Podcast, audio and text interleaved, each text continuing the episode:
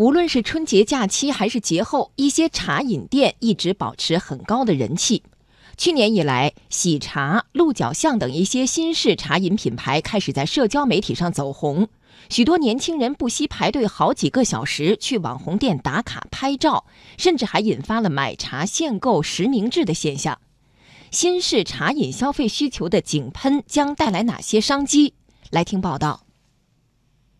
最近几天，记者发现，北京三里屯一家商场的饮品店门前排起了长长的队伍，大部分都是年轻人。排队购买的时间大部分都在二十分钟到半个小时左右。不同于通常以果汁为主推产品的饮品店，这家店铺以茶为核心元素，品类有鲜果茶、名优茶、牛乳茶、冷泡茶等，价位大约在二三十元。其中一种在上层加了芝士的奶盖茶备受消费者欢迎。还也不是很贵，而且它加的料也蛮多的，而且它里面又有茶又有水果。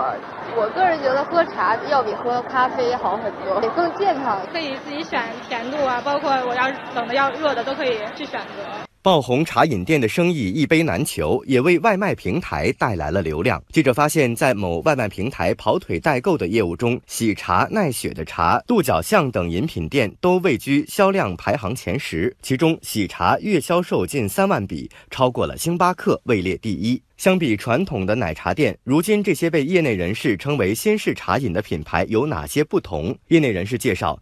如今的新式茶饮更加注重使用天然茶叶、新鲜水果等高品质的原材料来保证口感。从冲泡、萃取到包装，各个层面都展现出健康的元素。此外，喜茶公关总监肖淑琴说：“新式茶饮不论是产品还是店面形象，都十分重视外观设计，而对健康及审美的需求，也正是消费升级的直接表现。我们所有的门店都是盈利的，它不仅仅是一杯茶而已，它其实可以真正基于这杯产品，把茶年轻化，把这种文化带给消费者。新式茶饮如此火爆，自然成为资本追逐的宠儿。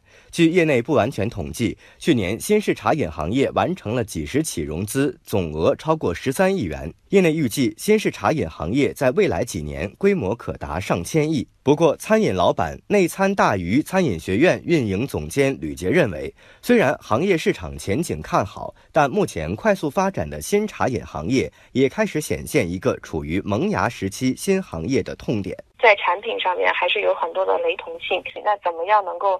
把自己的差异化做出来。第二个是有一些持续的创新的东西，能够不断的刺激消费者的这种消费欲望。我觉得这是一个未来的两三年里边要考虑的问题。尽管如此，业内人士表示，中国新一代年轻人的消费习惯仍然决定着新式茶饮终将不只是昙花一现，而是会随着消费升级的变化迎来持久发展。越来越多消费者会更加倾向于选择品牌化的茶饮。因此，新式茶饮行业的品牌化趋势也将愈加明显。